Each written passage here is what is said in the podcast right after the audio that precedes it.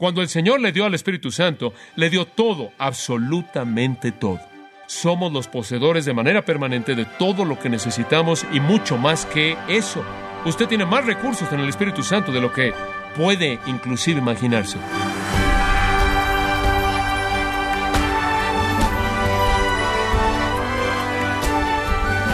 Le saluda su anfitrión Miguel Contreras, dándole la bienvenida a su programa Gracias a vosotros con el pastor John MacArthur. Muchos inconversos creen que los cristianos son presuntuosos porque no solo afirman que Dios los salvó de una eternidad de tormento, sino que desea que lo honren al confiar en Él para cada necesidad que ellos tienen en sus vidas. Pero, ¿acaso la Biblia misma no alienta a los cristianos a pedirle a Dios? O John MacArthur finaliza su enseñanza dando una mirada a este tema apasionante de la oración del creyente a Dios, parte de la serie No temas pedir, aquí en gracia a vosotros. Llegamos ahora a nuestro estudio de la palabra de Dios para escuchar lo que Dios ha dicho en las páginas de las Sagradas Escrituras. Lucas capítulo 11 es nuestro texto y estamos viendo los versículos 5 al 13. Esta es una porción de las Escrituras que es muy, muy rica y alentadora. Comienza con una rutina muy simple, terrenal, viendo una pequeña villa en un incidente con un hombre que necesitaba algo de pan para alimentar a un amigo que vino a medianoche, y termina con teología profunda en el versículo final. Ahora, la última vez vimos la parábola, versículo 5 al 8, y no lo voy a volver a leer. Y el punto de la historia es que cuando usted no tiene pena de pedir, usted recibe lo que pide. Recuerde lo que dijo Santiago.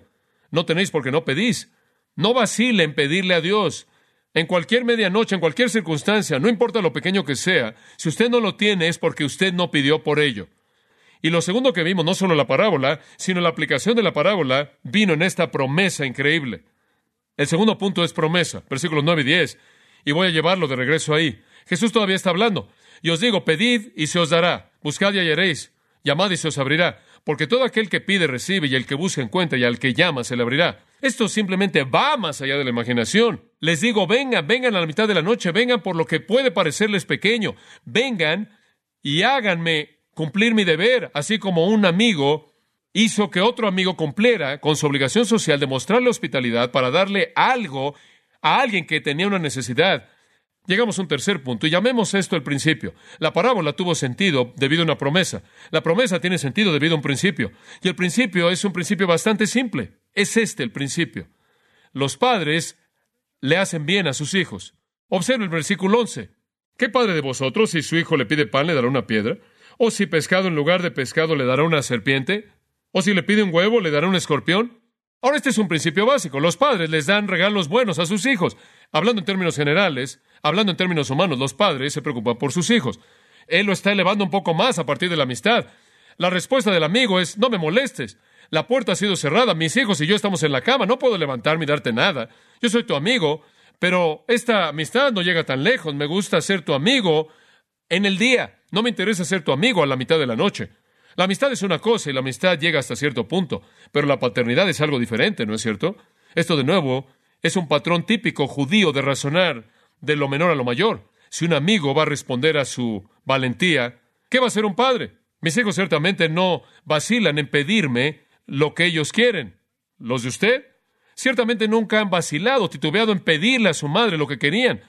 Y la expectativa es que si es algo que necesitan, y sabemos que lo necesitan, van a recibirlo porque entienden la relación que tenemos y es de amor y cuidado y responsabilidad y afecto, y ese es el punto aquí. Entonces Jesús está presentando esta promesa. Pueden pedir, buscar y llamar, y van a recibir y van a encontrar, y la puerta será abierta. Y esto está basado en el hecho de que está viniendo un Padre. Esta es la analogía, este es el principio aquí. Y es muy interesante cómo lo presenta.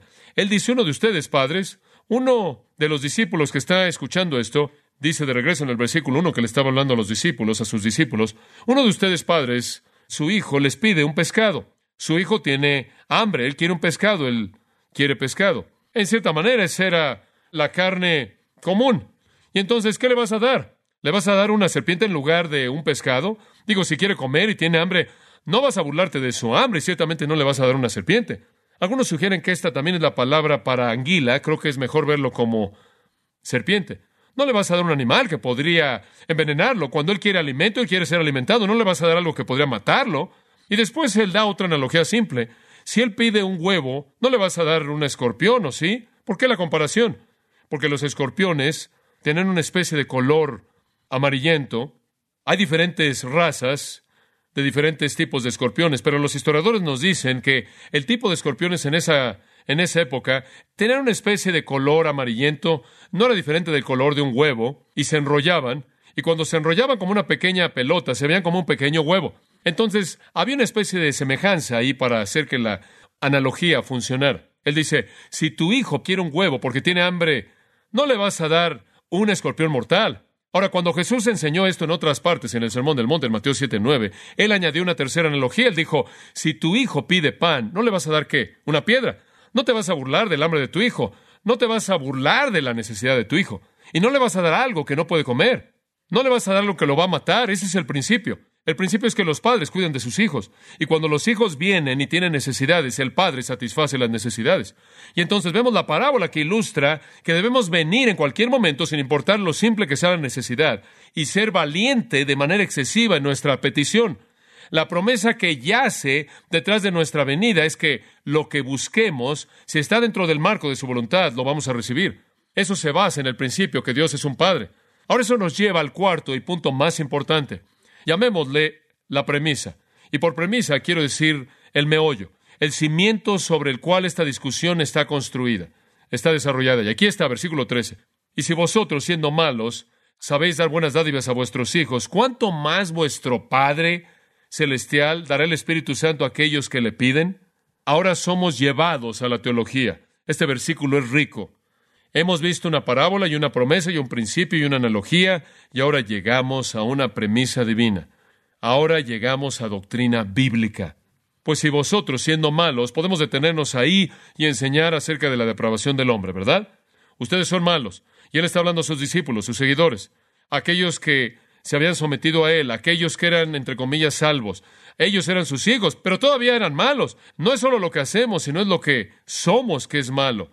Pues si vosotros siendo malos, y por cierto la palabra malo es poneros, poneros, malo, impío, indigno, sin valor, usada en Mateo 5.37 y 6.13, y traducida por muchas traducciones como una referencia a Satanás, el maligno, ustedes comparten la naturaleza esencial que el diablo posee. Pues si vosotros, siendo malos, Inclusive aquellos que siguen a Jesucristo todavía tienen un principio malo de pecado operando en ellos. Vosotros, siendo malos, sabéis dar buenas dádivas a vuestros hijos. Esa es la imagen de Dios residual. Cuando usted ve lo que llamamos la leche de la bondad humana, cuando usted ve a personas que no conocen a Dios, hacer un buen trabajo como padres, amando a sus hijos, mostrando bondad, dándole a sus hijos lo que necesitan, siendo filántropos, usted está viendo el residuo de la imagen de Dios, tan torcida y tan dañada en la caída, pero todavía está ahí. Y entonces él dice, si vosotros, siendo malos, sabéis dar buenas dádivas a vuestros hijos, y aquí viene la clave, ¿cuánto más? Esta es una manera antigua rabínica de discutir, una manera antigua judía de discutir, el argumento de cuánto más, el enfoque de cuánto más. ¿Cuánto más que ustedes que son malos su Padre Celestial implícito, quien no es malo, quien es perfectamente santo, dará.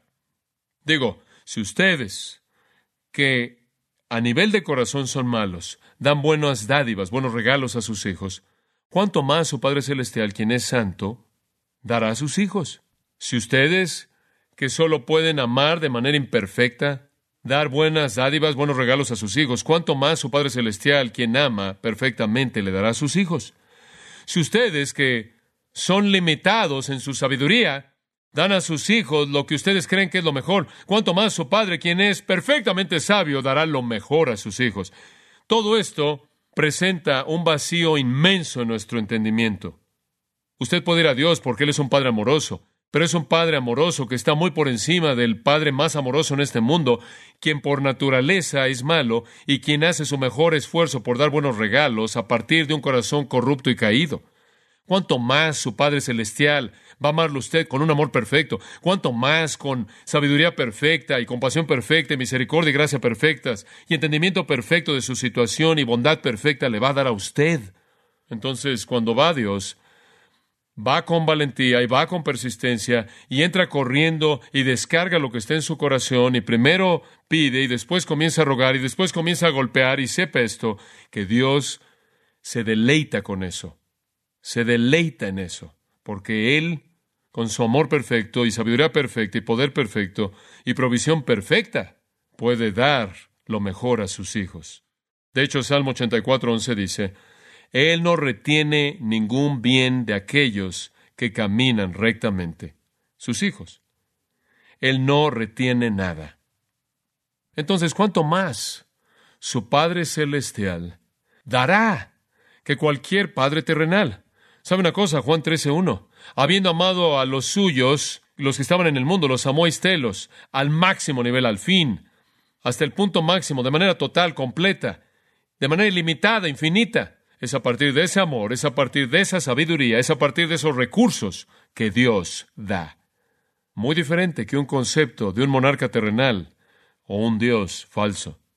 Pero está este punto interesante aquí. Dice, ¿cuánto más vuestro Padre Celestial dará el Espíritu Santo a los que se lo pidan. Eso no parece tener sentido cuando usted lee eso a la primera. De hecho, en el pasaje paralelo, Mateo 7:11, solo paralelo en enseñanza, aunque en una ocasión diferente, escuche Mateo 7:11, vea si esto no tiene mejor sentido. Si vosotros siendo malos, aquí Jesús enseñó lo mismo en el Sermón del Monte, pues si vosotros siendo malos sabéis dar buenas dádivas a vuestros hijos, ¿cuánto más vuestro Padre que está en los cielos dará lo que es bueno a los que le pidan. Ahora ese es un buen paralelo, ¿no es cierto?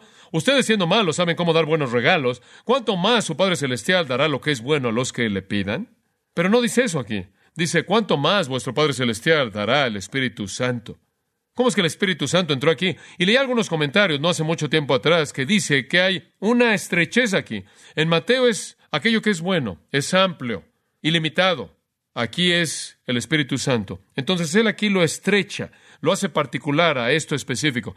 Cuando leo cosas así, en cierta manera no se oye bien que el Señor habría hecho particular su promesa. Él lo habría hecho tan amplio como fuera posible en un lugar, cualquier cosa que es buena, y después hacerlo particular al Espíritu Santo en otro lugar. En cierta manera me siento en el respaldo de mi silla, y entro en mi modo de meditación para tratar de entender lo que realmente está siendo dicho aquí. El punto entero de esto no es que Dios nos va a dar de manera particular algunas cosas prescritas si resulta que le pegamos al blanco. La idea entera es que venimos y pedimos lo que está en su corazón y entra corriendo a la presencia de Dios cuando quiera, claro, con una medida de humildad y reverencia, no obstante, aún así, desnudando su corazón, hablando con valentía, siendo persistente, yendo al extremo, por así decirlo, puede esperar que Dios, quien es generoso, le dará lo que es bueno. Pero ¿cómo es que el Espíritu Santo encaja aquí? Permítame explicarlo de una manera simple. Muy bien, no dice que usted pide el Espíritu Santo necesariamente, dice, dará el Espíritu Santo a los que le piden. Cuando usted le pide a Dios lo que usted le pide, lo que sea, Dios le da el Espíritu Santo. Permítame mostrarle lo que quiero decir. Usted pide consuelo. Él le dio al consolador. ¿verdad? Usted pide ayuda. Él le dio al ayudador. Usted pide verdad. Él le dio al maestro de la verdad. Usted pide poder. Él le dio al espíritu de poder. Usted pide sabiduría. Él le dio al espíritu de sabiduría. Usted pide guía. Él le dio al guía. Usted pide amor, gozo, paz, paciencia, benignidad, bondad, fe, mansedumbre, templanza, y Él le dio al espíritu cuyo fruto es liberado en su vida. Como puede ver, esta es la generosidad de Dios. Usted pide el regalo, Él da al dador. Usted pide el efecto, Él da la causa. Usted pide el producto, Él da la fuente. ¿Es esta generosidad? Simplemente te voy a dar el Espíritu Santo y de esta manera lo tienes todo, porque a partir del Espíritu Santo viene el poder, a partir del Espíritu Santo viene la unción que te enseña todas las cosas, del Espíritu Santo vienen los dones, del Espíritu Santo viene el fruto, del Espíritu Santo viene la dirección y la guía. A partir de la obra del Espíritu Santo viene todo, del Espíritu Santo viene intercesión a tu favor, de tal manera que todo es para tu bien, simplemente te voy a dar el Espíritu. ¿Hablas de generosidad? Quizás puedes ir a Dios y puedes decir, Señor, necesito consuelo. Señor, necesito algo de poder para poder enfrentar esta circunstancia. Estoy luchando aquí. Necesito algo de sabiduría. Sería bastante grosero suponer, digamos, si fueras un discípulo, o inclusive para nosotros, si pudiéramos en cierta manera colocarnos en esa posición de ir a Dios y decir, Dios, simplemente no quiero, no quiero gracia para el momento, no quiero consuelo por el momento, no quiero guía por el momento, ¿podrías simplemente descender y vivir en mí? ¿Harías eso? Eso sería bastante valiente, osado, ¿no es cierto? Digo, es bastante pedirle a un Dios santo el que establezca su residencia en este vaso de barro que un Dios santo viva en un humano corrupto. Eso es excedernos, ¿no diría usted eso? Muy bien, aquí estoy, Dios. No quiero tres panes planos de pan. No quiero tres galletas aquí para mi amigo. Te estoy diciendo, serás tan amable. ¿Podrías, por favor, venir, descender y vivir en mí permanentemente? Oye, esa es presunción más allá de descripción, pero eso es exactamente lo que pasa. Esto es exactamente lo que sucede. ¿Qué tan generoso es Dios? ¿Qué más puede hacer Él? Esto no es hacerlo particular, esto es definición. Él no solo te da buenas dádivas, sino que Él implanta en ti de manera permanente la fuente de cada una de ellas. Vosotros sois, 1 Corintios 6, 19 y 20, el templo del Espíritu Santo. Eres templo del Espíritu Santo, entonces es solo cuestión de ser fortalecido por su Espíritu en el hombre interior, ¿verdad? Y después en Efesios 3:20 dice, y aquel que es poderoso para hacer mucho más abundantemente de lo que podemos pedir o entender, según el poder que actúa en donde? En nosotros. Dios dice, de hecho, tienen tantas necesidades, necesitan tanto poder, tanta sabiduría, tanta guía, tanta ayuda. Simplemente voy a colocar a mi espíritu en ellos y de esta manera van a tener al dador y la fuente y la causa. Digo, la generosidad de esto es absolutamente asombrosa.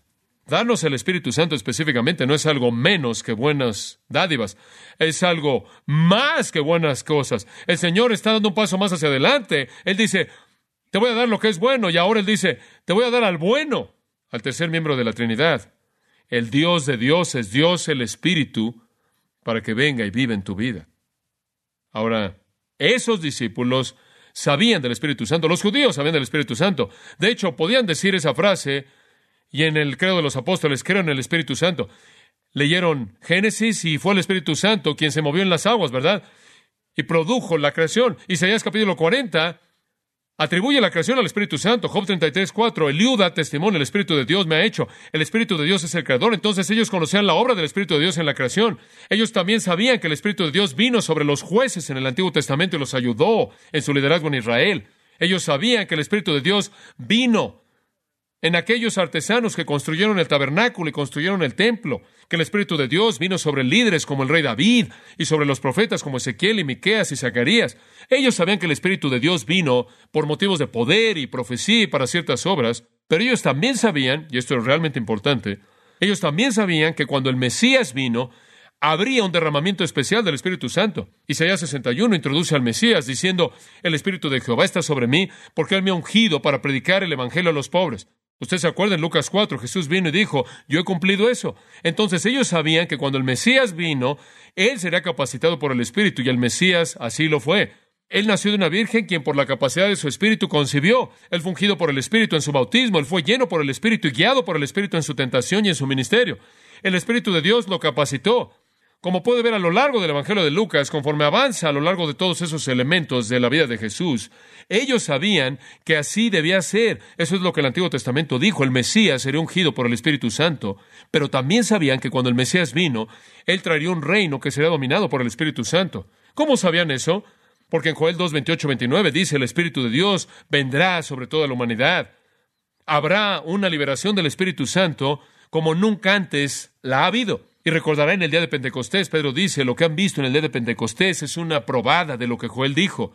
El Espíritu Santo va a venir sobre toda la humanidad y habrán profecías y visiones y sueños. Eso va a suceder en el reino futuro y hubo una probada de ello en el día de Pentecostés. Entonces, ellos asociaban al Espíritu Santo con la venida del Mesías, la vida y ministerio personales del Mesías, con el reino del Mesías también. Pero hay un tercer elemento. Ellos sabían que el Espíritu Santo va a venir en plenitud a los creyentes quienes eran parte de ese reino. ¿Cómo lo sabían? Debido a ese pasaje que todos los judíos que conocían el Antiguo Testamento conocían, Ezequiel capítulo 36, ese maravilloso pasaje del nuevo pacto, el cual Nicodemo conocía también como maestro en Israel. Esto es lo que el nuevo pacto promete, rociaré agua limpia en ustedes, serán limpios, los voy a limpiar de toda su inmundicia, todos sus ídolos, les voy a dar un nuevo corazón, voy a colocar un nuevo espíritu dentro de ustedes, voy a quitar el corazón de piedra de su carne, darles un corazón de carne, en otras palabras, voy a regenerar de manera total su alma, su interior. Y después esto, y pondré mi espíritu en vosotros, y él hará que ustedes caminen en mis estatutos y que sean cuidadosos en observar mis ordenanzas. Entonces, ellos sabían que el Espíritu Santo iba a venir, y venir a ellos y capacitarlos para caminar en obediencia a la palabra de Dios. Ellos sabían que esto estaba en la promesa del nuevo pacto. Ellos sabían lo que Pablo dijo en 2 Corintios 3, que la aleta mata y el Espíritu da que da vida. Entonces Jesús entiende que están esperando el Espíritu Santo, están esperando al Espíritu Santo. Ellos saben que toda la plenitud va a venir en el Espíritu, que cuando el Espíritu venga y establezca su residencia en ellos, ellos van a obedecer la ley de Dios, van a caminar en sus mandamientos. Entonces Jesús sabe que esto está en sus corazones y entonces les dice, si ustedes siendo malos saben cómo dar buenas dádivas a sus hijos, cuánto más es su Padre Celestial, quien es perfecto, y perfectamente bueno, les va a dar lo que ustedes quieren más, y lo que ustedes quieren más es el Espíritu Santo, porque al tenerlo a Él no solo tienen la provisión, sino que tienen la fuente, ¿verdad? Y se acuerdan que Jesús dijo en Juan 14 a los discípulos, Él ha estado con ustedes, hablando del Espíritu, pero Él estará en ustedes, una nueva plenitud. Y Jesús dijo en Juan 7 que cuando el Espíritu de Dios venga en ustedes, de vuestra alma fluirán, saldrán ríos de agua viva se van a convertir en una fuente abundante de bendición divina. El Espíritu los va a guiar a toda la verdad. Él va a hacer que se acuerden de las cosas que les he dicho. Él los va a guiar, Él los va a dirigir, Él los va a convencer. ¿Entiende usted que todo lo que ha sucedido a usted como creyente es producto de la obra del Espíritu Santo? Y en este punto podremos entrar en lo que se llama neumatología, el estudio del Espíritu. Como pecador usted fue convencido por el Espíritu, Juan 16, así es como usted llegó a entender su pecado. Cuando usted confesó a Jesús Señor, cuando usted confesó a Jesús como Señor, lo hizo por el Espíritu Santo. Ninguno confiesa a Jesús como Señor, sino por el Espíritu Santo. 1 Corintios 12, 3. Usted recibió el conocimiento de la verdad de Dios, del Espíritu Santo, porque es solo el Espíritu el que conoce las cosas de Dios. 1 Corintios capítulo 2. El hombre natural no las entiende. A usted se le dio libertad de la ley del pecado, de la ley de la muerte, por el Espíritu Santo. Donde está el Espíritu del Señor, 2 Corintios 3, 17, dice, hay libertad. Usted fue sellado para la vida eterna por el Espíritu Santo, Efesios 1. Usted camina en justicia por el Espíritu, Romanos 8. Usted fue bautizado en el Espíritu, 1 Corintios 12, literalmente inmerso en su vida y poder. Usted es habitado por el Espíritu, 1 Corintios 6, 19 y 20. Usted es lleno del Espíritu, Efesios 5, 18. Usted es dotado por el Espíritu Santo, 1 Corintios 12. A usted se le dan virtudes piadosas por el Espíritu, el fruto del Espíritu, Gálatas 5. Usted es capacitado por el Espíritu para el evangelismo, Hechos 1, 8. El Espíritu Santo ora constantemente por usted, Romanos 8, quien gime con gemidos indecibles intercediendo por usted. Usted es santificado por el Espíritu, segunda Tesalonicenses 2. Usted es conformado a la imagen de Cristo por el Espíritu de un nivel de gloria al siguiente, más y más como Cristo. Segunda de Corintios 3, 18. Usted tiene esperanza en el Espíritu, Romanos 8, 23. El Espíritu es el arrabón, la garantía, el enganche, el anillo de compromiso de su gloria eterna futura. En resumen, cuando el Señor le dio al Espíritu Santo, le dio todo, absolutamente todo. Por su presencia, por su poder, por su gracia, somos los poseedores de manera permanente de todo lo que necesitamos y mucho más que eso. Él puede hacer mucho más abundante de lo que podemos ¿qué? pedir o entender. Usted tiene más recursos en el Espíritu Santo de lo que puede inclusive imaginarse. El pasaje entero es excesivo. Dios le da más al darle al Espíritu Santo de lo que usted jamás podría llegar a entender. Esta es la razón por la que también la oración de Pablo era que Dios nos diera el espíritu de sabiduría y conocimiento para que entendiéramos lo que tenemos. Y es para aquellos que piden. Usted pide y Él no le da lo que es del espíritu, Él le da a usted el espíritu. Dios no es como ese vecino, ¿verdad? quien se molestó y dijo, vete, pero finalmente cedió. Dios es tan generoso, Él nos da inclusive más de lo que podríamos llegar a imaginarnos, porque debido a que no podemos comprender a Dios, o su poder, o su sabiduría, o sus recursos, no podemos comprender al Espíritu, aunque Él vive en nosotros. Esa es la razón por la que Él puede hacer mucho más abundantemente de lo que podemos pedir o entender. No deshonre a Dios al dudar de su generosidad. Vaya a Él a la mitad de su noche y sepa que usted no lo puede interrumpir. Él se deleita en que usted esté ahí y hágalo cumplir sus promesas y sea persistente y demande que Él lo escuche y le dé lo que es mejor. ¿Le ayuda esto a ver la oración de una manera diferente? Muy bien. Esto es tan abrumador para nosotros, Padre. Somos tan indignos, tan inmerecedores.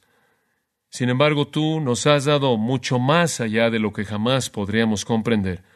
Pedimos una dádiva y nos diste al dador. Solo podemos decir gracias. Y vendremos y rogaremos y oraremos y pediremos y buscaremos y llamaremos porque tú nos has dicho que así es como recibimos y encontramos y las puertas serán abiertas para nosotros. Te amamos y te damos gracias por ser el generoso que eres, tan magnánimo. Nunca podremos ser tan valientes como para pedir que vivieras en nosotros. Y sin embargo eso es lo que has hecho. Te damos gracias por eso. Y te damos gracias porque el Espíritu está ahí para fortalecernos, para enseñarnos, guiarnos, confortarnos, ayudarnos, para interceder por nosotros y guardarnos y sellarnos hasta la gloria eterna. Por esto te damos gracias en el nombre de Cristo.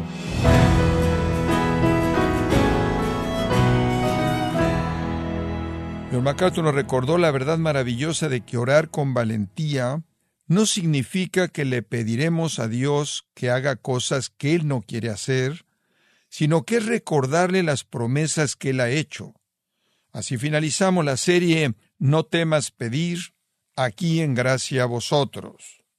Estimado oyente, quiero invitarle a leer el libro Lucas Comentario MacArthur del Nuevo Testamento, donde el pastor John MacArthur explica el más largo de los cuatro evangelios de una manera doctrinalmente precisa y sumamente práctica.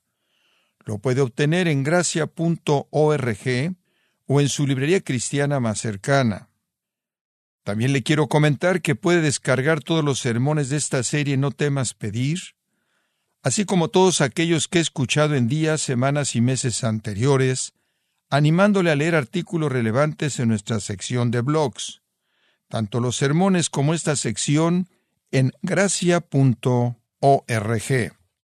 Si tiene alguna pregunta o desea conocer más de nuestro ministerio, como son todos los libros del pastor John MacArthur en español, o los sermones en CD que también usted puede adquirir, escríbanos y por favor mencione la estación de radio por medio de la cual usted nos escucha en gracia a vosotros.